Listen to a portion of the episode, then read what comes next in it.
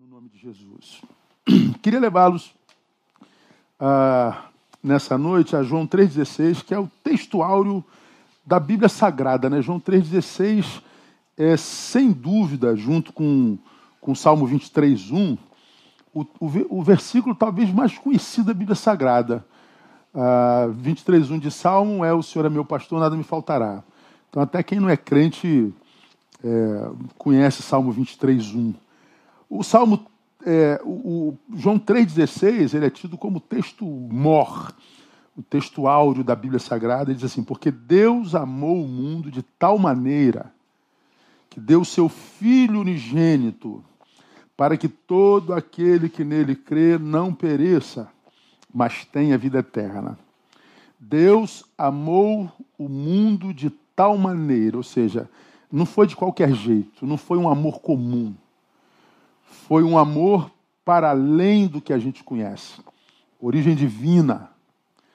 E foi de uma maneira tal que esse amor não teve como ficar na é, sobranceiro, na, na, na, na imaginação, na, no sentimento velado, não. Ele se materializa.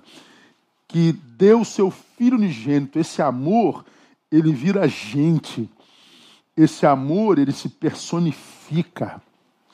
Esse amor, ele é tão de tal maneira que ele se identifica com o objeto amado, com o ser humano. Ele deu o seu filho unigênito. E esse amor que é supra-humano, divino, ele tem um objetivo é, para que todo aquele que nele crê não pereça. Ou seja, esse amor, ele tem origem divina, ele se personifica, ele tem um objetivo. Qual? Gerar fé no coração do homem, para que todo aquele que nele crê. Então, esse é um amor que se materializa para que ele gere essa possibilidade de crer nele, e mas para gerar uma fé que nos livre da perdição eterna e não só para que nós tenhamos vida. Então é, é bonito a, a, dinâmica do divino, a, a dinâmica que vem de Deus quando ele fala do seu amor. Deus amou o mundo, não foi de qualquer jeito.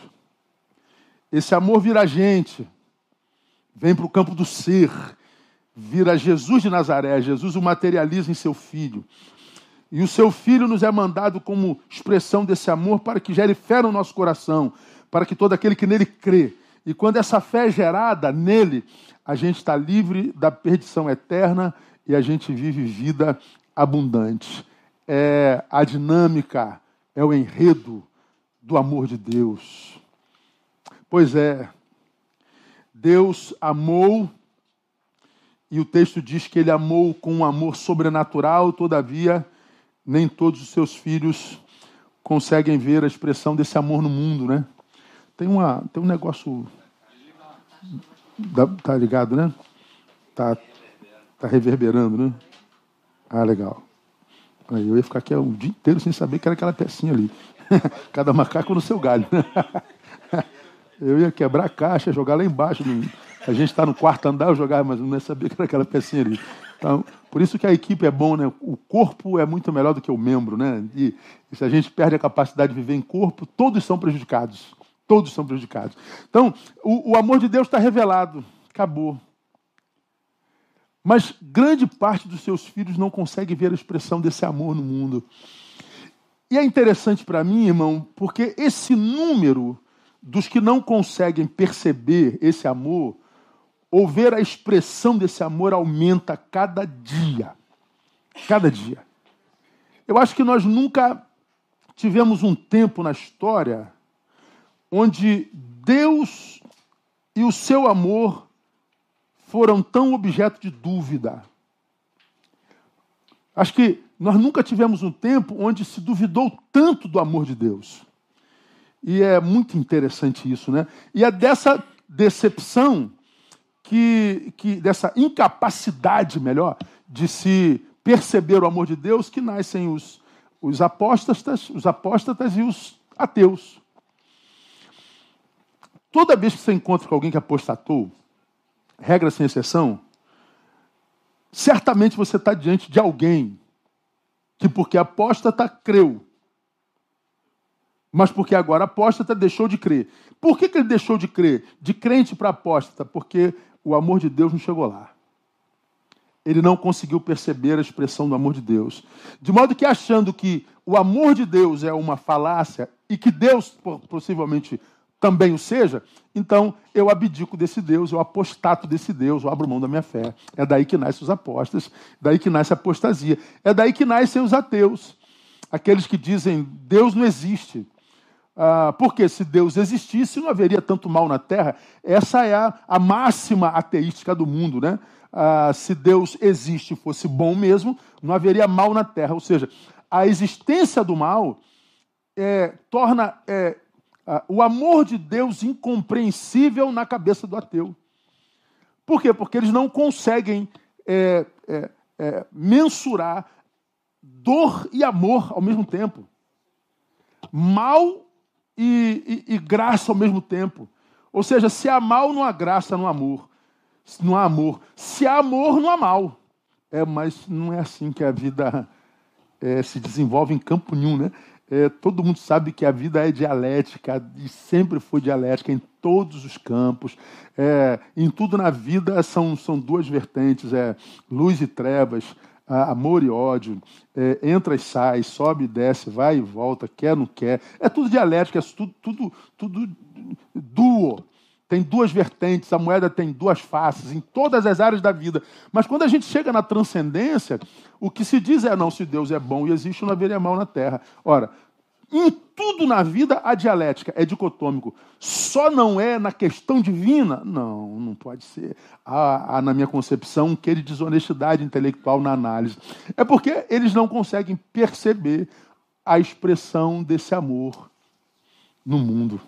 Embora a Bíblia diga que Deus amou o mundo de tal maneira que deu seu Filho unigênito para que todo aquele que nele crê não pereça, mas tenha vida eterna. E eu tenho certeza que do outro lado daí da câmera é, tem um monte de gente que também tem alguns senões com relação ao amor de Deus. Eu também tenho certeza que se você faz parte desse grande grupo que cresce no mundo hoje, que questiona o amor de Deus, você questiona porque provavelmente alguma dor, algum percalço, algum tsunami da vida passou na tua existência e você, porque foi acometido pelo mal, pela catástrofe, pela, pelo antagonismo, pela diversidade, você passou a, a, a duvidar do amor de Deus, porque você não conseguiu experimentá-lo, quem sabe, no momento que você mais precisou.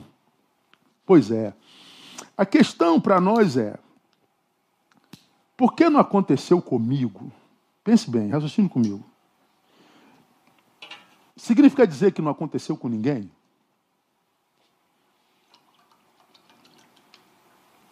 É assim mesmo que a banda toca na, na vida? Bom, vamos lá. Eu, eu não acredito em loteria. Por quê? Porque eu joguei a vida inteira, nunca ganhei na loteria. Mas, é, porque você não ganhou, é certo dizer que ninguém nunca ganhou? Ou você vê gente ganhando na loteria? Eu não acredito que, que, que tal remédio cure. Bom, talvez porque você não tenha sido curado pelo remédio, ou alguém que você amava não foi curado por aquele remédio. Mas procura aí na, na, nos relatos médicos de medicina do mundo e vê se não tem gente que foi curado por aquele remédio. O problema, quase sempre, é porque nós, numa visão equivocada de nós mesmos, nos colocamos como centro do universo e achamos que tudo que diz respeito à vida é analisado a partir da minha experiência de vida. Se não aconteceu comigo, não aconteceu com ninguém. Ou seja, se a expressão do amor de Deus não chegou a mim, então esse amor não existe. Pô, peraí. Dá uma olhadinha para o lado. Dá uma olhadinha para trás, analisa a história, mas com isenção, com honestidade. Veja se você não conhece tanta gente apaixonada por esse Deus de amor e pelo amor desse Deus. Veja se você não conhece gente que, por causa desse amor, foi tirado das trevas para sua maravilhosa luz, do, do, do charco de lodo, de, de, pecado, de desgraça, e hoje está centrado entre os príncipes. Veja se a história não está marcada pela manifestação e pela expressão desse amor. Então, quando a gente pensa amor de Deus, primeiro lugar que eu diria para você que está decepcionado com o amor de Deus, com o Deus que diz amar, porque sofre, porque perdeu, porque te foi arrancado, porque foi destruído. E você do lado de lá se acomodou na tua raiva, na tua ira, na tua incapacidade de lidar com o que aconteceu e agora duvida do amor de Deus. A primeira coisa que eu lhe diria é tenta mudar o, o lugar de onde você faz a tua análise. Porque você que apostatou ou deixou de crer, certamente analisou a trama que te roubou a fé a partir do centro do mundo.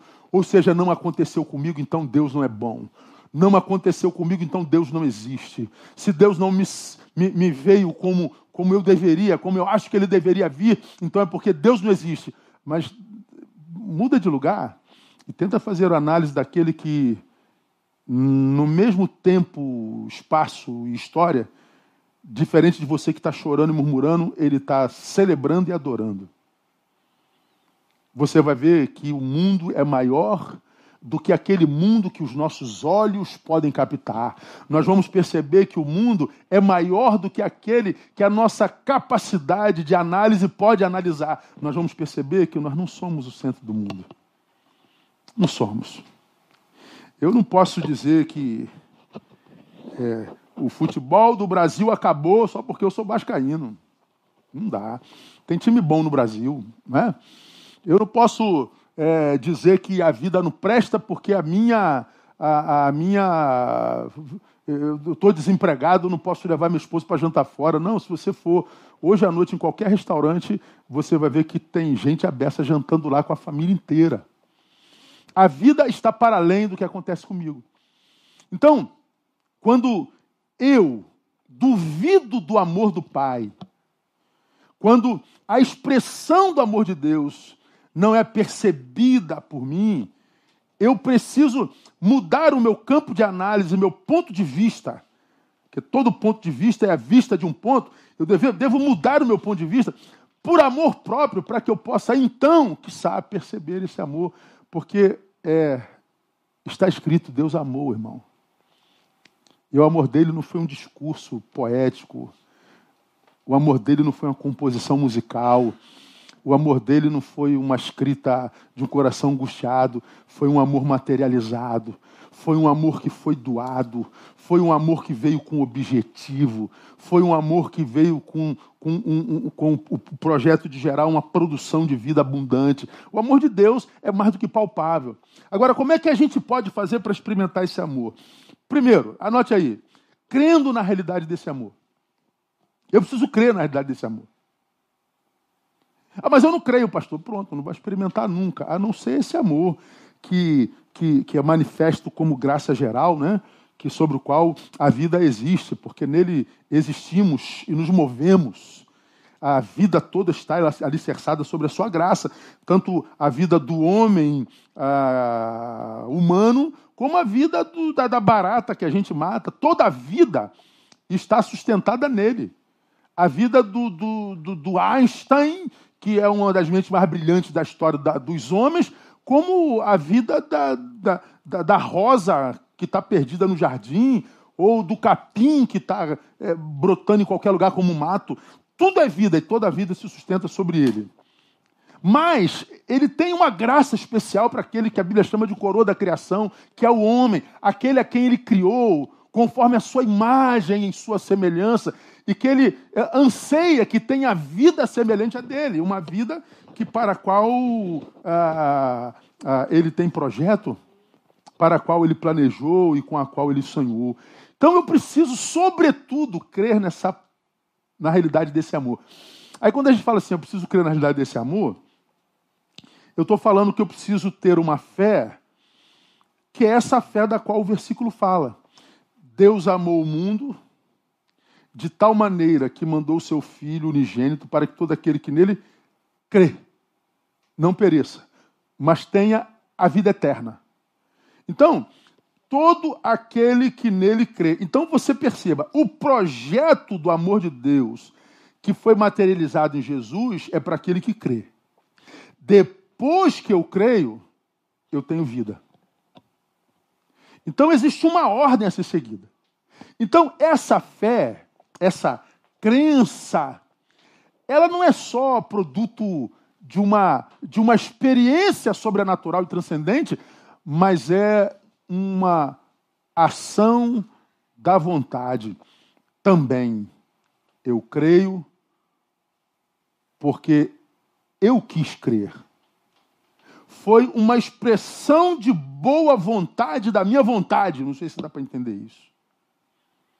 Porque há muita gente que tem má vontade para com as coisas sobrenaturais. Por quê? Porque não pode explicar porque não tem domínio sobre aquele saber. Então, se eu não tenho domínio sobre esse saber, não conte com a minha boa vontade. Pois é, você se carnifica e depois vive o que vive e quer ter experiências com esse amor, com uma coisa que você diz não existe. Então, o primeiro passo, irmão, é crer. Crer mesmo que não veja, crer mesmo que não sinta. Como que se chama? Crer no que não se vê, crer no que não se sente. É fé. Isso se chama fé.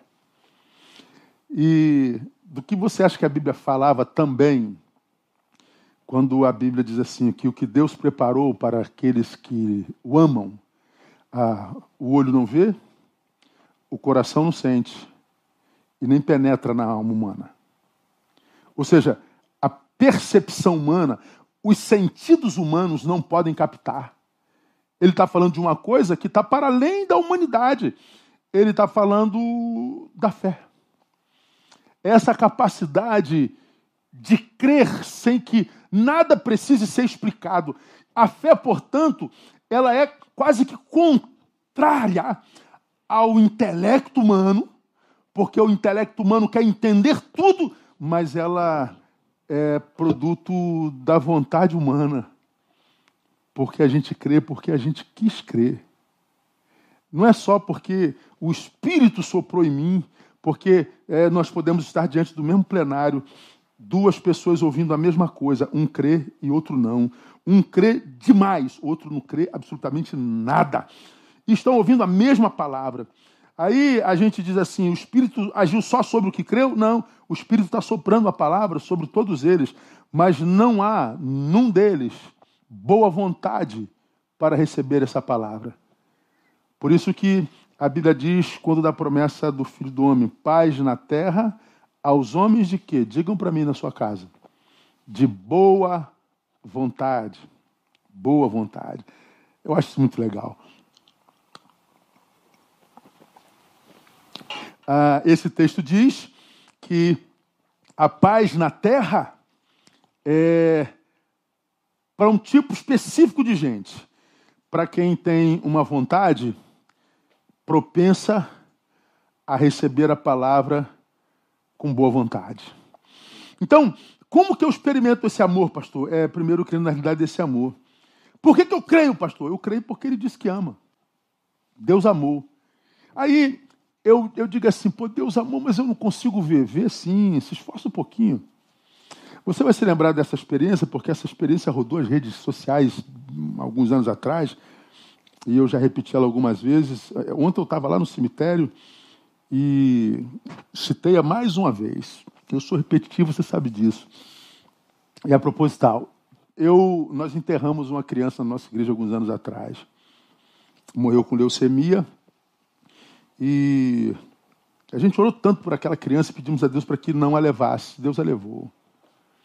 Depois de tanta oração, de tantos anos lutando, como aquela criança sofreu, e quando ela faleceu, eu estava em Brasília, ministrando. No dia seguinte seria o enterro e eu chegaria no Rio de Janeiro, assim, bem em cima da hora do enterro. E aí eu desci no aeroporto, o carro da igreja me pegou lá no aeroporto, me levou para o cemitério, que é lá em Jardim da Saudade, de Paciência. Dá 80 quilômetros do aeroporto para lá, dá uns 80 quilômetros.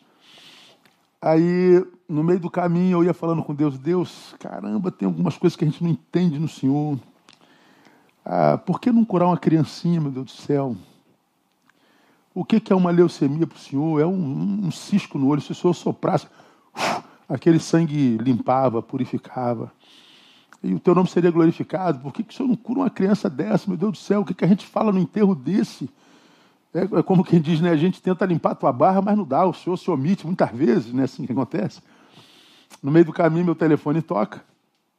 E aí, um outro casal de membros da nossa igreja liga assim, ó, esfuziantes, felizes da vida, quase entrando no, no, no telefone para me dar um abraço. Nós orávamos por uma outra criança cuja mãe estava tendo uma gravidez problemática, então a criança no nascimento poderia ter alguns problemas.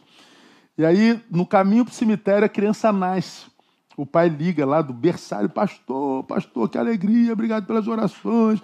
Meu filho está bem, meu filho é perfeito, minha esposa está bem, foi tudo certo, pastor, Deus é bom. Eu estou indo enterrar uma criança, no meio do caminho nasce outra criança. Aí eu chego no enterro, aquela multidão, e quando me dão uma palavra, eu pergunto assim: olha, quando eu olho para esse corpinho de criança aqui, eu sou tentado a achar que Deus não se importa, sabe? Eu sou tentado a achar que Deus não está nem aí para a dor de cada um de nós, não está aí para a dor dos pais.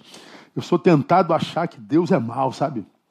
Aí eu via só as cabecinhas falando assim, né? É verdade, pô, como é que pode uma criança? Pô, Deus podia curar. A gente fica, a gente fica achando que Deus é mal mesmo, que o bem não existe, porque uma criança está morta. Meu Deus do céu, e dá uma revolta na gente. Aí, ao mesmo tempo que eu vi todo mundo concordando, eu sou tentado a achar que Deus é mal. Eu não estou falando que cedia a tentação. Falei que fui tentado diante do quadro que está diante de mim no cemitério.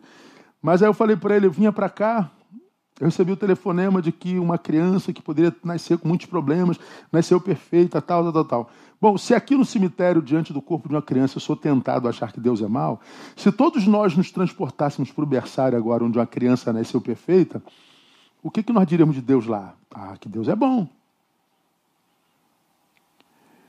E se uma criança é enterrada no mesmo dia que outra nasce, Deus é bom ou Deus é mau? Silêncio. E por que, que a gente faz essa análise maniqueísta? Deus é bom, Deus é mau, em função do que a gente está vendo. Porque a gente acha que Deus é a proporção do que acontece conosco. Eu estou onde? Estou no cemitério, diante de um corpo de uma criança? Estou. Então, porque eu estou aqui, Deus é mau. Mas se eu estou no berçário onde a criança nasceu, então Deus é bom. Ou seja, Deus é a proporção do que acontece comigo. Agora, faça uma análise honesta. É assim mesmo que se analisa Deus ou qualquer coisa? Passei no concurso. Deus é o quê? Bom. Fiquei reprovado. Mal. Casei, glória a Deus. Bom. Divorciei. Deus é mal. Fui curado. Deus bom. Adoeci. Deus mal. Recebi aumento. Deus bom. Fui demitido. Deus mal. E você acredita mesmo que você é capaz de dizer o que Deus é, a proporção do que acontece contigo? Quando eu e você sabemos que no mesmo tempo em que nós choramos, tem alguém sorrindo e está com dor na barriga de tanto rir. Se a gente sabe que podemos estar desempregados, mas alguém que está no primeiro dia de trabalho feliz da vida, que você pode estar vivendo a pior crise no casamento, mas tem casamentos que estão vivendo a sua melhor versão. Você acha mesmo que a gente pode dizer o que Deus é a partir do que acontece com a gente? Não, você está enganado. Está enganado. É por isso que tanta gente não consegue experimentar na vida. Eu estou falando daquela experiência subjetiva, eu não estou falando do que eu posso saber sobre o amor de Deus, do que me disseram sobre o amor de Deus, do que cantaram, não estou falando nada disso, eu estou falando de experimentar, estou falando de experiência. Estou falando de subjetividade, não estou falando do que eu vivo no templo, na congregação, na multidão, não estou falando do que acontece comigo, pessoalmente, subjetivamente. Eu preciso crer nesse amor. E para eu crer nesse amor, eu não posso me usar como referência. Porque se você descreu desse amor, é porque você está passando pelo vale da sombra da morte. Mas você precisa do vale olhar para o cume do monte. Tem gente celebrando no cume do monte. É como aquele doente que estava ali diante da, da, da do, do, do, do poço que curava os enfermos, quando o, o, o anjo vinha e mexia nas águas. Aí tinha lá um, um aleijado que diz a palavra estava ali há 38 anos. esperando a sua vez de chegar na água para tocar na água e ser curado. Jesus chega lá e o vê é, naquele lugar. Você está aqui há quanto tempo? Há 38 anos. E por que você ainda não foi curado? Porque quando eu vou tocar na água, por causa do meu estado, tem alguém menos mal do que eu, chega primeiro que eu, e eu não consigo chegar na água. Mas eu estou esperando a minha vez. Aí Jesus disse, cara, você está curado. Jesus curou o cara. Aí a pergunta que eu faço, meu Deus do céu, por que, que esse cara ficou 38 anos ali, mesmo sem ser curado? Porque ele sabia que, embora ele não fosse curado, ele via muita gente sendo curado.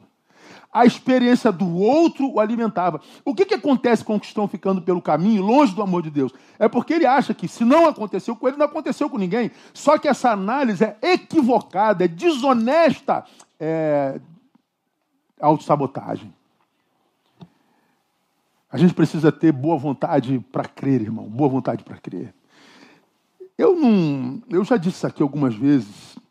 Eu tenho muitas dúvidas sobre muitas coisas na Bíblia. Aliás, eu acho que eu tenho mais perguntas do que respostas sobre a Bíblia. Só que para eu continuar crendo na Bíblia, eu não preciso que Deus me responda tudo.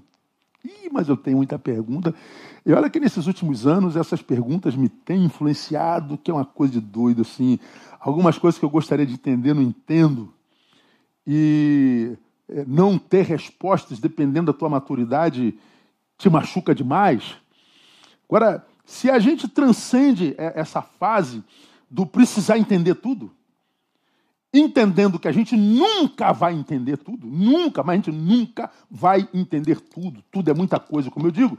Se eu não cresço para me satisfazer com as respostas que tenho, se eu não cresço para aquecer a palavra que diz que em parte conhecemos, e vou continuar querendo conhecer tudo, eu, o que vai sobrar para mim é apostasia e ateísmo. É frustração. Eu tenho muita pergunta, irmão. Um dia, quem sabe, eu tenha coragem de fazer minhas perguntas é, é, publicamente para cada um de vocês. Eu acho que vocês muitos se, se identificariam, mas é, ainda não é, não, não dá para fazer isso na posição que eu estou, eclesiologicamente falando ainda. Quem tem ouvidos, ouça e morra de curiosidade. Mas eu não preciso de respostas. Eu não preciso de respostas. Eu creio. Eu creio em Jeremias 31, 3 onde o Senhor diz para o seu povo: povo rebelde, Jeremias foi aquele profeta a quem Deus levantou e disse: Olha, repreende meu povo, agora saiba, ninguém vai te ouvir. Seu ministério vai ser um fracasso. Meu povo é de dura cerviz, meu povo vai para o cativeiro, ele não vai te ouvir. Então, Jeremias, estou te chamando para clamar sobre um povo que não vai te ouvir. Então, teu ministério vai ser um fracasso. Jeremias chorou, chorou, chorou, chorou, chorou, entrou para a história como profeta chorão. A coisa para mim foi tão grave que foi o único profeta que Deus deu a graça de escrever lamentações. Não tem lamentações de Paulo, embora Paulo tenha sofrido a beça. Não tem lamentações de Isaías, não tem lamentações de Jesus Cristo. Tem lamentações de Jeremias. Virou Bíblia. Virou palavra de Deus. O cara sofreu muito. Mas a este cara que sofreu muito, que pregou para um povo de dura serviço, de cara dura, de, de cara de pau, é, foi para esse povo que Deus escreveu isso aqui, ó, 31,3 de Jeremias. De longe o Senhor me apareceu dizendo: Pois que com amor eterno te amei e com benignidade te atraí. Deus falando ao profeta que é sentidor no chamado, pois que com amor eterno te, te amei. Então ele está dizendo, Jeremias, não permita que a dor que tu sofrerás, não permita que a rejeição que você vai sofrer diante do meu povo, não permita que o fracasso numérico do teu ministério te roube a capacidade de acreditar no meu amor. Não pense que a dor anula o poder do meu amor. O meu amor é eterno. A minha benignidade, é o que te atrai. Então, não vincule meu amor a resultados humanos. E é exatamente o que aconteceu. Quando eu creio em Deus e no seu amor, irmão, aí sim, e só assim eu estou pronto para sentir e ter experiências com esse amor. Afinal de contas, é lógico, né? Fruto de fé só em quem tem fé. Agora, a gente se encontra com um mundo de gente querendo ter experiência com frutos da fé sem ter fé. Ah, eu não creio, pastor, e quer ter experiências com frutos da fé. Não, é, não dá. Eu já falei sobre isso aqui. É, é, é quando eu vejo gente que não crê é, em Deus, não crê em nada, é, fica dando palpite sobre as coisas de Deus e sobre transcendência. Você acredita em céu, inferno, eternidade? Eu não. Então cala a boca, pô. Você não pode dar palpite nenhum. Você é um desonesto intelectual. É como eu falei de manhã, eu não acredito em Saci Pererê, não acredito em Gnomo, não acredito em um monte de coisa. Você nunca vai me ver pregando sobre Saci, Saci Pererê, dando opinião sobre Gnomo, sobre nada. Eu não vou perder um segundo do meu tempo. Agora, os que dizem não crer, escrevem livros sobre a sua não fé, sobre Deus, sobre não sei o quê. Você pega, lê Hawkins, Deus um Delírio, um livro de, de 500 páginas. Depois que você acabar de ler esse livro, você não vai ter mais a fé. Bom, o livro dele passou e a fé continua crescendo no mundo. Então é uma, é uma, é uma, uma incongruência, é uma, é uma inteligência tão desprovida de transcendentalidade que tal inteligência passa a ser uma idiotice. Acabou o livro de, de Hawkins. E a fé continua se desenvolvendo no mundo. E só Deus sabe como é que está a vida de Hawkins, né? Porque a gente vive em rede, então na rede está todo mundo feliz, está todo mundo bem, está todo mundo bombando, está todo mundo com dinheiro, todo mundo querendo viver 200 anos, e a gente sabe que não é bem assim. Então, pastor, como é que eu faço para experimentar esse amor? Primeiro, que você tenha uma boa vontade para com a fé. Creia nesse amor. Deseje crer nesse amor. Segundo, depois que você crê nisso, você tem outra posição. Qual é, pastor? Provando desse amor. Aliás, não tem como provar se não crer. Tem como. Eu sei que eu nunca vou me encontrar com o Saci Pererê, não creio nele. Não vai aparecer para mim nunca, né? Ah, nem que seja o diabo se transformando em, em Saci Pererê só para me, me perturbar. A Bíblia diz que ele se transforma em anjo de luz. Não vai aparecer para mim sem perna? Ah, aparece. Se ele quiser, ele aparece. Eu não acredito em gnomo. Ele pode aparecer para mim como gnomo. E aí? Mas como eu não perco tempo para isso, se eu vir um saci pererê, eu vou saber que é demônio. Então ele nem gasta tempo comigo. Eu não creio nisso. Agora, quando a gente tem medos, quando a gente tem fobias de algumas coisas, a gente acaba atraindo aquilo que, que é objeto da nossa fobia, né? Você acaba vendo isso aqui, viu? ai meu Deus, eu vi um, eu vi um vulto. Ai meu Deus, viu não sei o quê. Ele viu mesmo. Viu mesmo. É a projeção do seu próprio medo. É, é espíritos de trevas trabalhando, alimentado pelo teu medo. Como também quando a gente está bem sarado e a gente está ligado com o bem, com a luz, é, a gente vê luz e graça em todo lugar. Você olha assim, ó, um, um, uma trama, sei lá, relacional, aí está todo mundo apedrejando uma pessoa, outra pessoa, aí você está olhando aquela mesma trama onde está todo mundo apedrejando, você fala assim, cara, mas não é bem assim não. Esse menino não é tão ruim assim não, essa menina não é tão ruim assim não. Aí é, é, você é a única voz distoante da análise que o coletivo faz de A, B ou C de uma realidade. Por quê? Porque cada um analisa a partir daquilo que lhe habita. Quando você está bem com Deus, cara, com o universo, cara, o olhar e a análise é da graça. Tem o olhar da graça e o olhar da, da carne, né? Você já me, já me viu falar sobre isso. O, o olhar da graça é quando você olha para uma pessoa e destaca de pronto as suas virtudes. O olhar carnal é aquele que tu olha para a mesma pessoa, destaca de pronto os seus defeitos. É a mesma pessoa. Um olha para ela defeitos, outro olha para ela virtudes. É por que um vê virtude e outro defeito? É por causa daquilo que ele habita. É por causa da saúde dos seus olhos. Ih, meu irmão, mas eu poderia dar um milhão de experiências de gente que no ministério eu queria matar. Eu falei, não, você vai ficar aqui ó, do meu lado. Você vai ser. Mas, pastor, eu sei o que eu estou fazendo. E depois de ver que o sujeito. E tinha gente que parecia boa beça. Não, não quero ser aqui mais, não. Você é base de zona. Mas, pastor, é muito bonzinho. Não, né? Não. Depois foram ver. Então, é, é um, é, um, é, é a partir da visão de cada um. Se os teus olhos forem bons, todo o teu corpo terá luz, todo o teu será, se, se for trevas, todo o teu corpo será trevoso, e como, como densas serão as trevas. Então, eu, eu primeiro, acredito nesse amor, depois eu tenho que provar desse amor. Vem do Salmo 34, 8. Do que você também vai se lembrar. Provai e vede que o Senhor é bom. Bem-aventurado o homem que nele se refugia. Olha a ordem dos verbos. Primeiro, provar. Depois, ver. Não tem alguma coisa errada aí? Fala a verdade. Não, não seria primeiro ver para depois provar? Vamos imaginar que eu queira provar uma manga. Eu preciso ver a mangueira, né? E a manga. Como é que eu vou provar a manga se eu não estou vendo a manga? Prova essa manga aí, Neil. Cadê a manga? Não estou vendo. Não tem como provar a manga se eu não vejo a manga. Mas o texto, ele inverte a ordem mesmo, porque aqui é o campo da espiritualidade.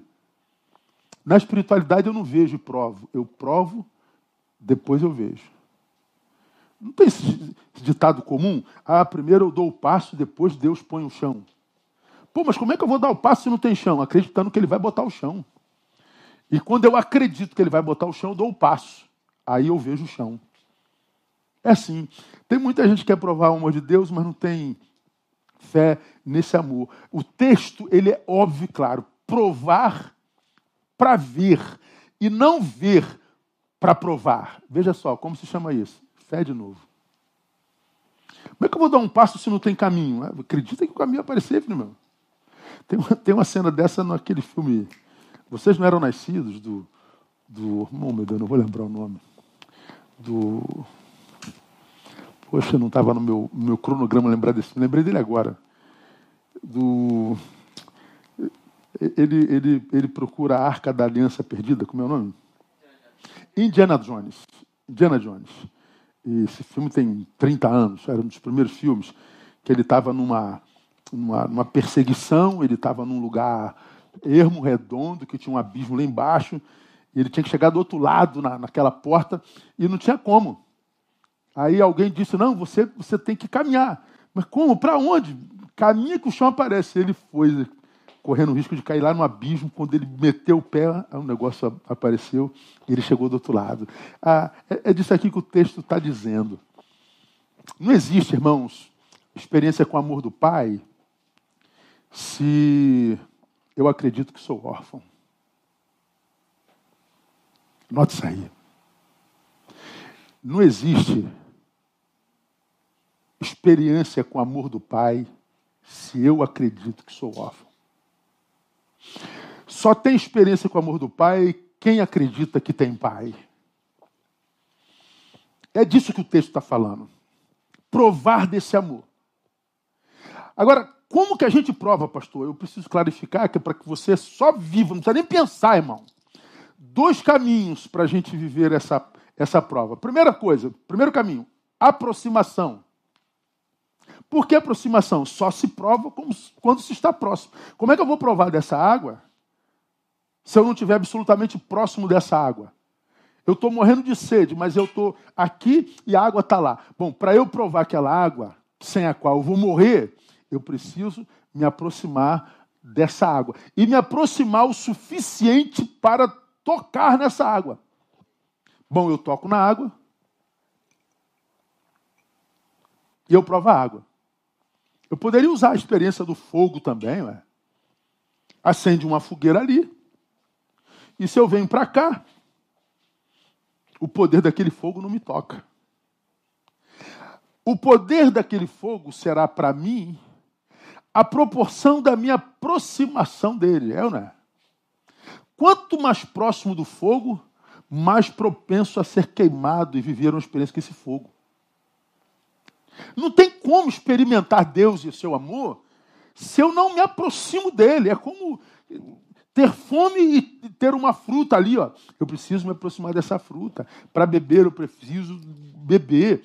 Se se quer Deus e seu amor, aproxime-se dele. Para com esse negócio de, de de, de, ficar fazendo birra espiritual. Deus não me ama, Deus não existe, Deus não me quer, sua igreja não me entendeu. Esse vitimismo te afasta de Deus. Deus não se relaciona com quem o segue de longe, de longe não dá. Nem muito menos se relaciona com quem deseja uma relação cronológica e utilitária. Ou seja, a minha relação com Deus é só domingo. A minha relação com Deus é sempre quando eu preciso de algo e eu quero tirar dele. Ah, não dá para se relacionar com Deus assim, não, irmão. Vai frustrar mesmo. Daqui eu tiro dois exemplos. Primeiro exemplo, eu vou tirar da experiência de Pedro, te mostrar que não dá para seguir a Deus de longe. Bom, Pedro estava no dia em que Jesus foi preso. E todos os apóstolos e discípulos o abandonaram. Judas abandonou primeiro, propiciando a prisão. E depois que ele foi preso, os outros onze ó, vazaram. Jesus foi abandonado por todos. Jesus está sendo levado para os pretores e Pedro, diz o texto, olha lá. Então, prendendo-o, levaram e introduziram na casa do sumo sacerdote. O texto é claro. 54 de Lucas 22. Pedro o seguia de longe, seguia-o de longe. Pedro estava seguindo a Jesus? Estava. Ninguém pode falar que Pedro não estava seguindo a Jesus. Pedro estava vendo Jesus? Estava vendo Jesus, mas estava seguindo a Jesus como? De longe. Bom, com distanciamento de Jesus não tem graça de Jesus, amor de Jesus, não tem jeito. Quem diz que deseja a Deus, mas foge de uma proximidade com Ele, quem deseja a Deus, mas foge de intimidade com Ele, preferindo segui-lo de longe, preferindo uma relação esporádica, religiosa, domingueira, templocêntrica apenas, ou então utilitária, falar com ele só para tirar alguma coisa dele, o nega. E mais, desrespeita a sua inteligência, irmão. E eu acho que esse é um dos pecados que a gente mais comete hoje na pós-modernidade. Desrespeitar a inteligência de Deus. A gente se acha tão inteligente hoje, todo mundo se acha tão inteligente, todo mundo se acha tão intelectual, todo mundo se acha tão, tão, que passa a desrespeitar até a inteligência de Deus. Achando que porque o personagem que você criou no Instagram está recebendo um monte de like, você acredita que Deus acredita naquele personagem. Até você é sequestrado pelo personagem que cria. Porque, como ensina a psicologia, né, uma, uma mentira, muitas vezes contadas, ela passa a se tornar verdade. A gente não sabe mais se aquilo é verdade ou mentira e a gente abraça como verdade porque é contada por nós. E aí o que, que acontece? Nós vivemos, que eu já falei aqui mil vezes. Primeiro, nós contamos uma mentira, daqui a pouco nos transformamos nela.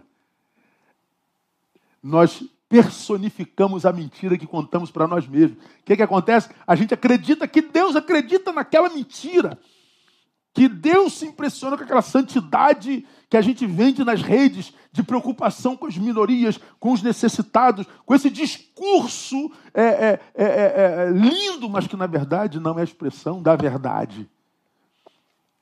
Ou nós seguimos a Jesus de pertinho, tanto perto que a gente não precise nem estar no templo todo domingo para adorá-lo, que a gente não dependa de reuniões, de louvorzões, que a gente não precise de ajuntamentões, ou seja, que a nossa relação com Ele seja uma relação pessoal, intransferível, de modo a fazer do ajuntamento só uma expressão da nossa alegria coletiva, mas não o objeto de necessidade.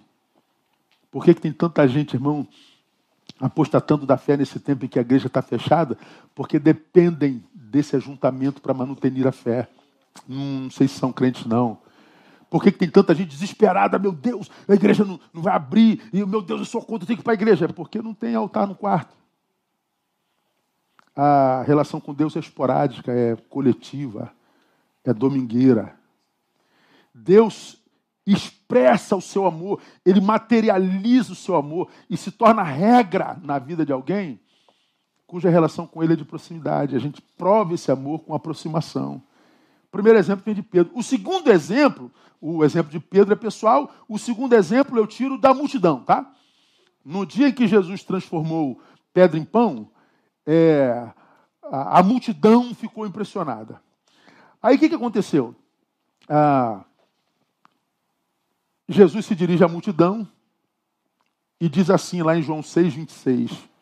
Respondeu-lhe Jesus: Em verdade, em verdade vos digo que me buscais não porque viste sinais, sinais dos céus, mas porque comestes do pão e vos saciastes.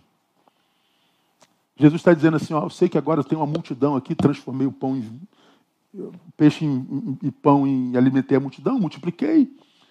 Agora estão vocês aqui atrás de mim, achando que eu estou acreditando que vocês me amam agora. Não, não. Eu sei que vocês estão aqui por causa do milagre, por causa do pão. Vocês não se aproximam de mim por causa de mim. Vocês se aproximam de mim por causa do que eu posso fazer. Vocês se aproximam de mim por interesse. Respeitem a minha inteligência. Por que, que há tanta gente frustrada, irmão, nas nossas comunidades? Porque é, Deus os abandonou? Porque o amor de Deus é falacioso mesmo? Não, porque o procuraram com segundas intenções, não provaram do seu amor. Primeiro passo para a gente provar, aproximação. E a segundo, segundo passo, entrega. Não tem como provar é, pessoalmente esse amor se não for pela entrega. É, para se provar, por exemplo, uma roupa nova. Vamos lá, você está indo numa loja dessa aí da vida. Vamos para a Renner. Aí tu viu aquela blusa maneira. Opa, essa aqui vai ficar maneira em mim. Aí tu pega o teu número e fala assim, mas tá bem pequeno, nós da grande bairro. Para tu saber exatamente, você tem que provar aquela camisa, não é verdade? E para você provar essa camisa, o que, que você tem que fazer? Se livrar desta. Tá velha. Para você provar nova, tem que tirar a velha. Ninguém prova uma camisa em cima da outra, ninguém prova uma calça em cima da outra, ninguém prova um sapato em cima do outro. Para provar o novo, tem que tirar o velho. Não tem jeito.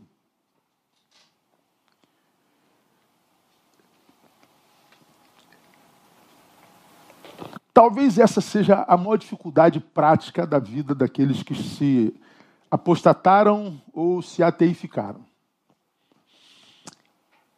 Eles um dia quiseram mesmo Deus, eu acredito nisso. Por que, que não experimentaram? Deus não quis saber deles? Não. Não. Eles quiseram mudança mesmo, mas não queriam se despir do velho. É gente que quer o novo, mas não quer se despir do velho. E a Bíblia é clara: se alguém não nascer de novo, ou seja, tem que morrer, irmão. O velho tem que morrer. Pelo que se alguém está em Cristo, é o que mesmo? Nova criatura, as coisas velhas passaram. Tudo se fez novo. Ou seja, por que, que se fez novo? Porque o velho ficou para trás nós nos despimos. E o estrago do pecado foi tão grande que não dava para fazer remendo. É só nascendo de novo. É o que diz, é, é uma definição maravilhosa de mudança para mim. Você já me ouviu falar nisso muitas vezes. A psicanálise diz que mudar é deixar o que se foi no instante anterior. Lembra disso? Você vai se lembrar. Neil, Neil no canto, é, canto esquerdo. Canto direito, para mim, esquerdo para você direito. Né? Neil no canto esquerdo da tela. Não, eu preciso mudar minha vida, eu preciso sair daqui, meu Deus, esse lugar está me matando, eu preciso mudar. Então eu quero ser Neil do lado direito da tela. Para eu ser Neil do lado direito da tela, eu tenho que deixar de ser Neil no lado esquerdo da tela. Tem como. Eu não tenho como. Como que eu vou ser Neil aqui do lado direito para você?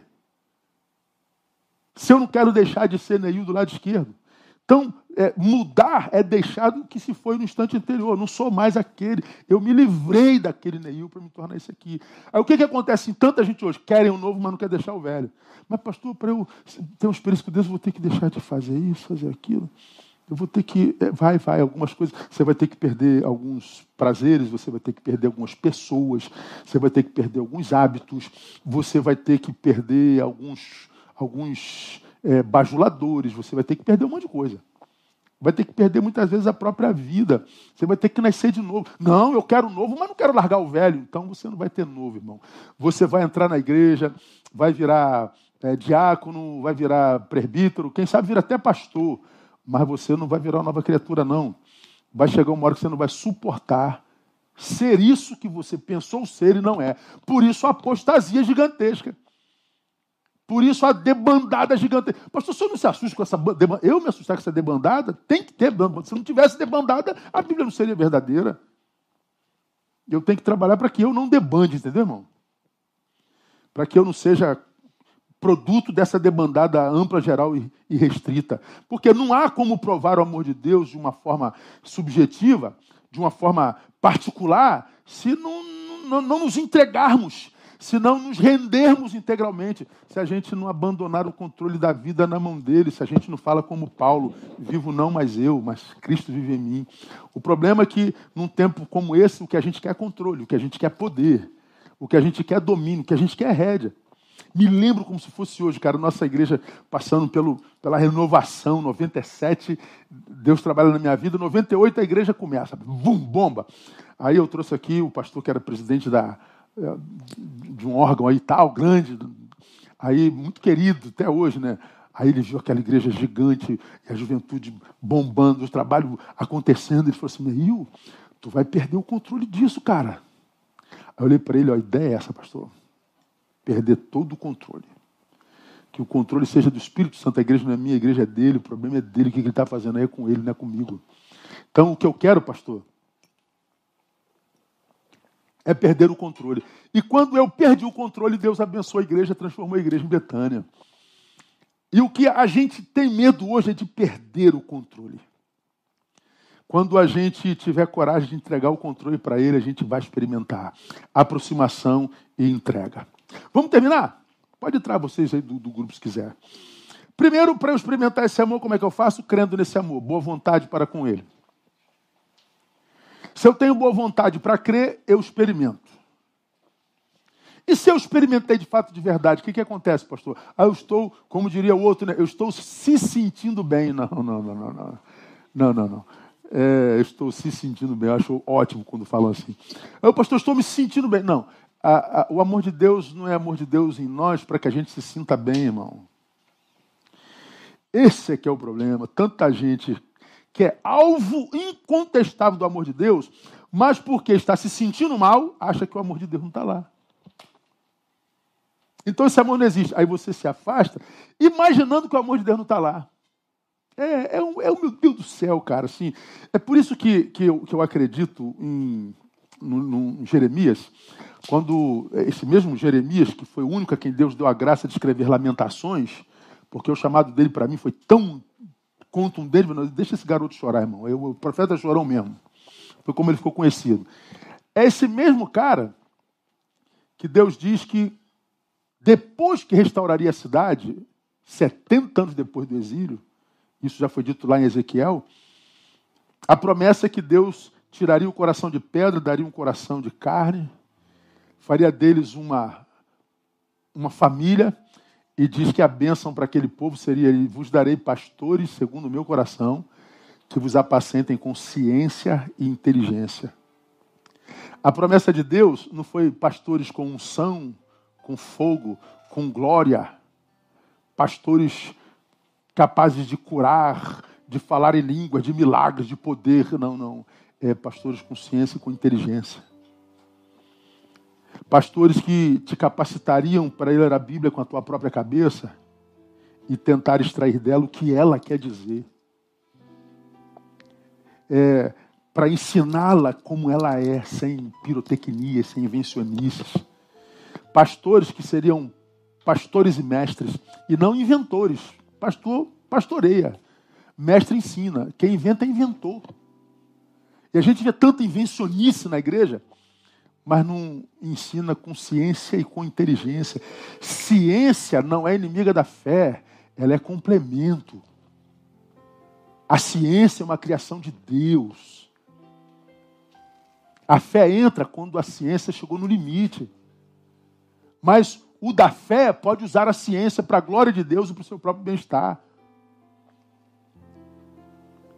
Então, se eu tive boa vontade para crer nesse amor. Se eu provei porque me aproximei e me entreguei, você acha que esse, essa obra toda é só para eu me sentir bem? Para eu me sentir feliz? Você acha que o amor de Deus tem como objetivo me fazer feliz? Não, não. O amor de Deus tem como objetivo me fazer útil. Olha, eu falo isso há 20 anos. E por que, que eu falo isso há 20 anos? Porque não existe felicidade na inutilidade, não existe felicidade no egoísmo. Para quem tem um mundo do tamanho do seu umbigo, para quem tem como objetivo e alvo o si mesmo, para quem só quer lacrar, tretar, é, receber like, esse inútil, improdutivo, mas verborrágico. Não, não, não. O que vai acontecer com esses é o que aconteceu com Pedro, porque seguia de longe, o que sobrou foi choro amargo. Choro amargo. E nós vivemos uma geração que chora. Como diz Augusto Cury, a geração mais triste de todos os tempos. Como diz a OMS, ah, com o maior índice de transtorno de ansiedade de todos os tempos, e é o Brasil, a, a quinta em depressão no mundo. Nós somos a geração mais triste, mas a mais bem informada, a mais lacradora, a mais politicamente correta, a mais hipócrita. Vende imagem de felicidade, discurso de felicidade, tudo de felicidade, infeliz a mais linda, a mais malhada, as mulheres mais pernudas e mais bundudas, os homens mais musculosos, os mais intelectuais com frases lacrantes, a mais deprimida, a mais ansiosa, a maior consumidora de barbitúricos, a mais suicida, a mais doente, psiquicamente falando, de todos os tempos. Discurso distante da prática. Então você acha que o amor de Deus é para nos fazer felizes? Não, é para nos fazer úteis não há felicidade nem inutilidade. Você está envolvido com que projeto para além de si mesmo? E a vida que eu vou viver agora. Cantamos de manhã hoje? De manhã. É para um motivo bem maior que o meu. A vida que eu vou ver, quando falei de manhã, Kleber estava iluminado quando compôs essa música. A vida que eu vou ver agora, agora o que? Depois do amor. É para um motivo maior que o meu. Não vivo para mim, para me expor, para aparecer, para lacrar. Essa idiotice que a gente vê hoje que eu condeno e apanho por causa disso. Para que que, crendo no amor, eu provo? É para que eu compartilhe esse amor. Como que eu experimento, pastor? Crendo, provando e compartilhando. Amor não compartilhado acaba, irmão, seca. O amor não sobrevive sem uma casa. O amor não sobrevive, desculpa o termo, vou usar um termo da outra religião, sem um cavalo. Mas um cavalo que cavalgue, que cavalgue. Um cavalo que se movimente. Um cavalo que carregue alguém na garupa. Um cavalo que não viva para si mesmo.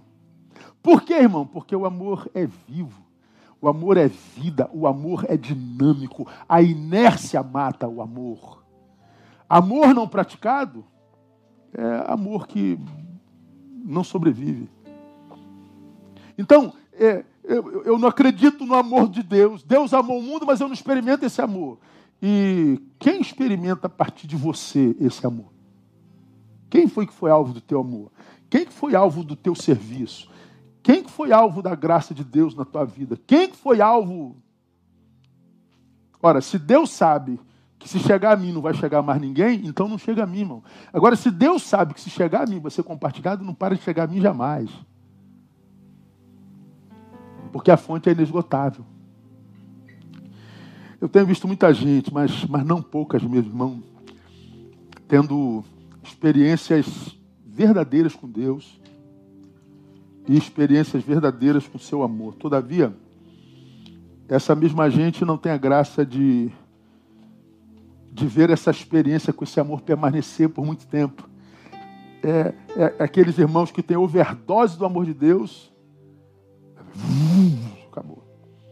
Que, que houve, irmão? Não, estou afastado da igreja.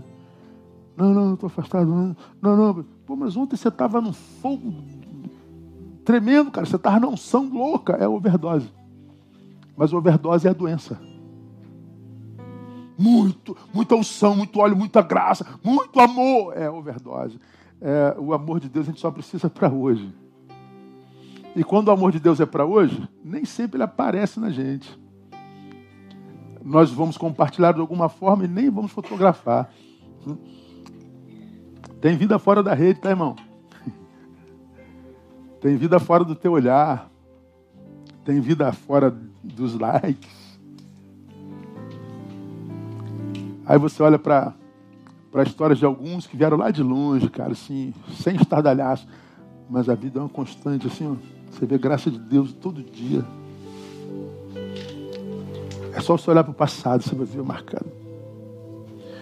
Tatuado com o amor de Deus, com a expressão de Deus.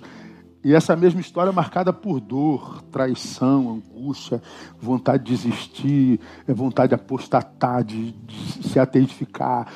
Mas, mas o amor de Deus te livrou de si, te livrou da opinião alheia, te livrou das setas do diabo. E você vai, na simplicidade da vida, vivendo a tua vida uh, ininterruptamente você tem o que eu chamo, e muitas vezes repito isso, a bênção da permanência. Hoje tem muita gente que tem essa experiência, chegou a dor, o amor acabou. Por quê? Porque não consegue ver amor e dor coabitando. Coabitam. Mas por que, que não fica? Porque não compartilharam. Muito unção, meu Deus, eu sentindo unção, glória a Deus, aleluia. Ele fica só em celebração, celebração, cantoria, celebração, cantoria, reunião, celebração, cantoria. E Deus também, ô oh, filho, tua vez você recebeu, tua vez, obrigado pelas canções, boa, adoro que você cante a meu respeito. Que bom, mas vamos parar a cantoria, vamos servir alguém? Tem gente morrendo ali, ó. Tem gente sozinha ali, ó. Tem gente, tem gente minha que eu amo, que não são desse rebanho, mas eu quero alcançar e eu te dei isso tudo, sei lá. Quando só fica cantando para mim, pô. Eu gosto, obrigado, obrigado. Desliga o rádio vai lá. Não, ele não vai. Ele não compartilha. O que, que acontece? Acaba o fogo. Acaba o fogo. Os que o experimentaram e ficaram pelo caminho foram aqueles que experimentaram como destinatários, mas não se transformaram em caminho de Deus. Você da igreja me ouve falar isso. Eles não se transformaram em caminhos, viraram ilhas. É, se em si mesmaram. E por que tantos desses não compartilham? Terminei. Ah, porque esse amor bateu num peito e não se transformou em vida, mas se transformou no anestésico. É? Eu posso estar com câncer no peito, no estômago, sei lá. Tomo morfina, acabou a dor. Ó, oh, estou sentindo nada. Estou curado? Não, não. Então a dor não é ausência, da, da, da, não, é, não é ausência do amor, como também a ausência de dor não é presença da cura. O amor de Deus, quando é derramado sobre alguém, ele pode produzir um efeito anestésico e a pessoa acha que está curada e não está. Morre ali, ó. E por que, que muitos de nós vive, experimentam esse, esse efeito anestésico? Porque não quiseram se livrar de algumas algumas realidades que podem impedir desse amor frutificar. Ó, a ausência de perdão. Lembra Jonas de manhã? Fala do meu amor para Nínive. Que se rejeitado vão conhecer minha ira. Não, não, não quero saber de Nínive. Não, eu não, senhor. Não quero saber de Ninivita, não. Estou fora. Jonas, perdoa essa gente. Não, não, não, senhor. Não, não, não, não. Não, não. Você vai ter Ninivita no céu, eu prefiro ir para o inferno. Não, não, não, não, não quero saber. Jonas, vai dar ruim para tudo. Não, não, não, senhor. Aí Jonas foi em decadência. ausência de perdão, amargura. Quanta mágoa. Irmão, você tem noção de quanta mágoa, amargura você carrega dentro de você hoje?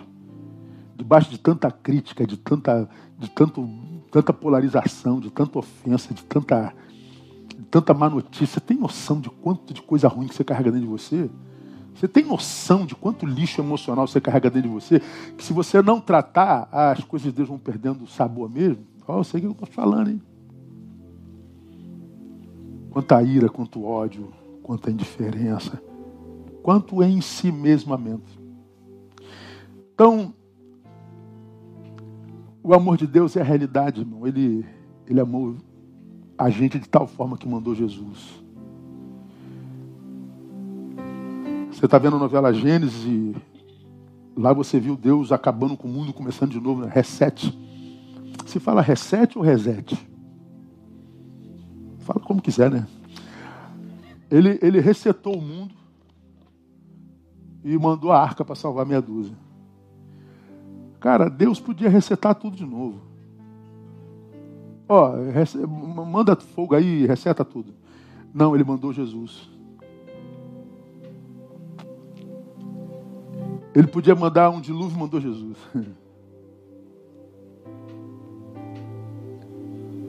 E ele diz: agora só morre quem quer. Lá no Gênesis não teve jeito, não. Vai morrer, filho meu. Agora só morre quem quer. Porque o amor é verdadeiro, esse amor foi materializado em Jesus, virou gente. Esse amor veio com o propósito de gerar fé em mim, todo aquele que crê. E essa fé não é qualquer uma, é uma fé que faz vida abundante e vida eterna. E vida abundante e eterna só em quem é caminho, não ilha. Então que Deus te dê a graça de fazer, internalizar essa palavra, meditar nela. Ouve amanhã no podcast, Applecast, tudo que é cast da igreja tem, canal da igreja, daqui a pouco vai para o meu e tudo mais. Ouça essa palavra, relê essa palavra, vai ouvir nós amanhã, ah, vai meditando nela e, e, e à medida que ela vai entrando, o amor de Deus vai ressuscitando em você e tudo que é ruim vai perdendo poder em você e você vai se libertar disso. 2021 é um ano da dupla honra, irmão. Toma posse dessa palavra. 2021 é um ano da dupla honra na tua vida. Porque se 2020 te tirou tanta coisa preciosa, 2021 Deus vai te devolver a graça de experimentar esse amor de verdade. Não mais discursivo, nem só cantado, mas vivido e praticado. Porque é só assim que a vida vale a pena ser vivida mesmo. Amém? Deus abençoe você. Boa semana, que essa semana seja uma baita de uma semana para você, semana de boas notícias e que seja uma semana de profundas experiências com o amor do Pai. Eu vou orar, Tiago e André vão louvar a Senhor com mais uma canção e vamos sair para jantar e vamos sair para viver a melhor semana do ano até hoje. Amém? Vamos, vamos orar. Pai, muito obrigado. Teu amor é incomparável. Não há ninguém que ama como tu. Não há ninguém que perdoe como tu. Não há ninguém que seja tão palpável como tu. Tu podias ter mandado outro dilúvio, tu mandou Jesus, tu mandou aquele que personificou o teu amor por nós. Mas tanta gente, Deus, duvidando desse amor. Tanta gente equivocadamente se proibindo de experimentar esse amor por causa de posturas e ideologias. Abençoa os nossos ouvintes nessa noite. Tu sabes quem precisava ouvir isso. Tu sabes quem são aqueles com os quais tu querias tratar nessa noite. Que nenhum destes, ó Pai, saia daqui da mesma forma. Pelo contrário, que o teu amor possa restaurar tudo. Que o teu amor possa livrá-los de tudo que tem impedido fluir desse mesmo amor. E eu te peço que os faça não felizes, mas úteis. Eu te peço utilidade antes de felicidade, porque não há como ser infeliz sendo útil, sendo usado por ti. E não há como ser feliz sendo inútil. Então eu te peço não felicidade, pedimos utilidade.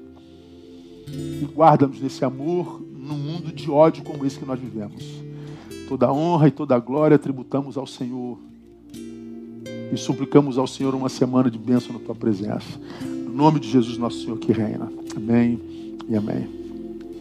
Deus abençoe. Até a próxima, se Deus quiser. Vamos louvar ao Senhor, pastor Andréia e Tiago.